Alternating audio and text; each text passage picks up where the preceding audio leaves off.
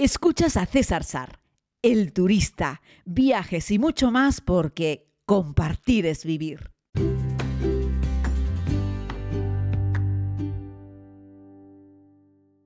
Muy buenos días a todos y a todas, querida comunidad. Bienvenidos a este nuevo tiempo de podcast diario de viajes. Les hablo en esta ocasión desde la ciudad de Barcelona. Les comenté ayer que comenzaba esta nueva ruta, esta nueva aventura hacia Irán, hacia Persia, pero no sé si han visto las últimas noticias.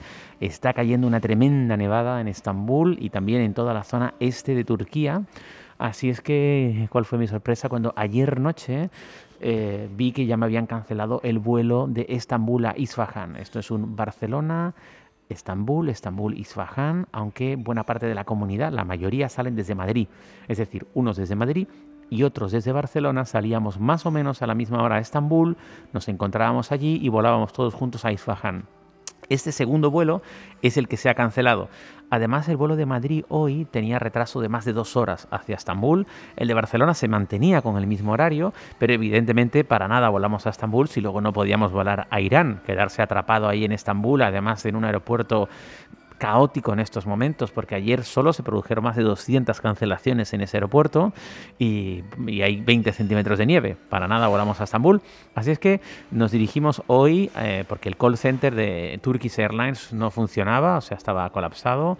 Y además la página web de Turkish Airlines, donde podías tú mismo gestionar esa cancelación, es decir, pedir la devolución del dinero o pedir en este caso que te hiciesen un cambio de vuelo, no me permitía producir yo mismo ese cambio de vuelo. Ya recordáis que en algún otro podcast os he recomendado que la mejor manera cuando te hacen una cancelación es ir corriendo a mirar tu email y con ese email vas a poder, eh, eh, te lo diré, vas a poder tramitar eh, tú mismo un nuevo vuelo a tu conveniencia. Ese proceso no me dejaba hacerlo online, que es lo ideal, y tampoco lo pude hacer vía telefónica. Así es que no me quedó otra más que coger y esperar a poder hablar con un humano. Ese humano está en las oficinas de Turkish Airlines, tanto en el aeropuerto de Madrid como en el de Barcelona, así es que me planteé hoy tres horas antes de la salida del vuelo y estuve esperando media horita antes que abriese la oficina de Turkish Airlines y me coloqué el primero en la fila eh, y luego había detrás de mí, fueron llegando hasta cuarenta y pico personas en la cola para ser atendidos por un humano de Turkish Airlines,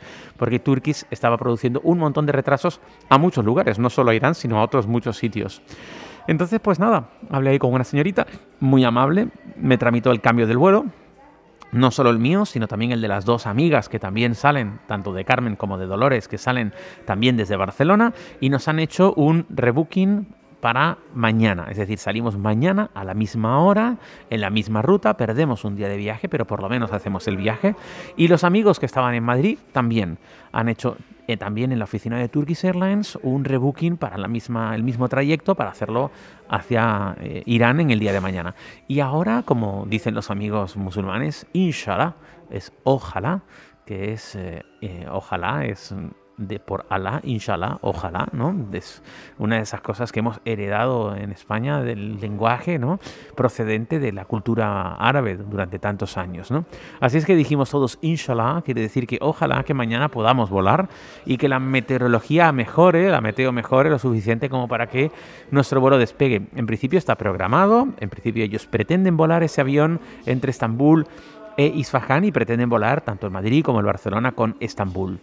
Ojalá que sea así, inshallah. Y bueno, básicamente este es un podcast rápido. Decirles que los de Turkish además me han alojado ahora en un hotel aquí muy confortable, muy bien todo fantástico y toca esperar. Así es que nada, haré un poquitito de, turismo, disfrutaré un poquito del entorno, aunque Cataluña está hoy lluvioso y, en fin, sí, y quedaré con estas amigas pues para dar una vuelta y hacer un poquitito de turismo y, y esperar simplemente a que mañana todo mejore en Turquía, las condiciones meteorológicas mejoren y podamos ya sí disfrutar de ese viaje juntos que tendrá un día menos de duración, pero que, que espero que podamos hacer. Bueno, pues no me enrollo más, queridos amigos. Fíjense qué rápido hoy el podcast, ¿eh? No hemos llegado a cinco minutos. Lo entrego hoy más tarde. Evidentemente entenderán ustedes que he estado toda la mañana liado con todo este procedimiento, porque además estuvimos conectados por teléfono entre Madrid y Barcelona para poder coordinar qué era lo que íbamos a necesitar, cuál era la solución que queríamos dar. Y en este caso hay que decir que por el momento los de Turkish bien, al menos los humanos con los que hemos tenido la oportunidad de tratar, muy bien. Decir que el call center no ha funcionado, yo creo que ayer con un caos en Estambul tan grande, habrán recibido miles de llamadas. Yo creo que no hay call center que pueda asumir eso. Eh, y la única pena es que el sistema de autogestión de reservas online tampoco lo permitió hacer. Eso es una lástima porque generalmente, ya les digo, siempre que te produzcan una cancelación, antes que ir al mostrador, lo mejor es que busques en tu email. Sueles recibir una confirmación de cancelación por parte de la aerolínea con un link cliqueas en este link y te suele dejar de hacer dos cosas. Uno, pedir un refund del dinero, o sea, una devolución del dinero, ya sea en forma de bono o en forma de cash. O por otro lado, decir, te hemos cancelado el vuelo cuándo, en qué otro momento te puede interesar volar, que puede ser al día siguiente o puede ser dentro de una semana o dentro de tres meses, ¿vale?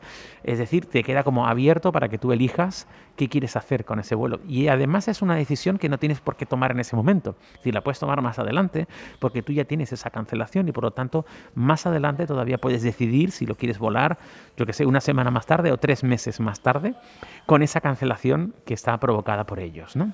Para ese tipo de cosas también viene muy bien hacerte un seguro, porque claro, la aerolínea te cancela el vuelo, pero no va a asumir la aerolínea los gastos derivados de esa cancelación de vuelo, como por ejemplo el resto de viaje que hayas pagado a una agencia.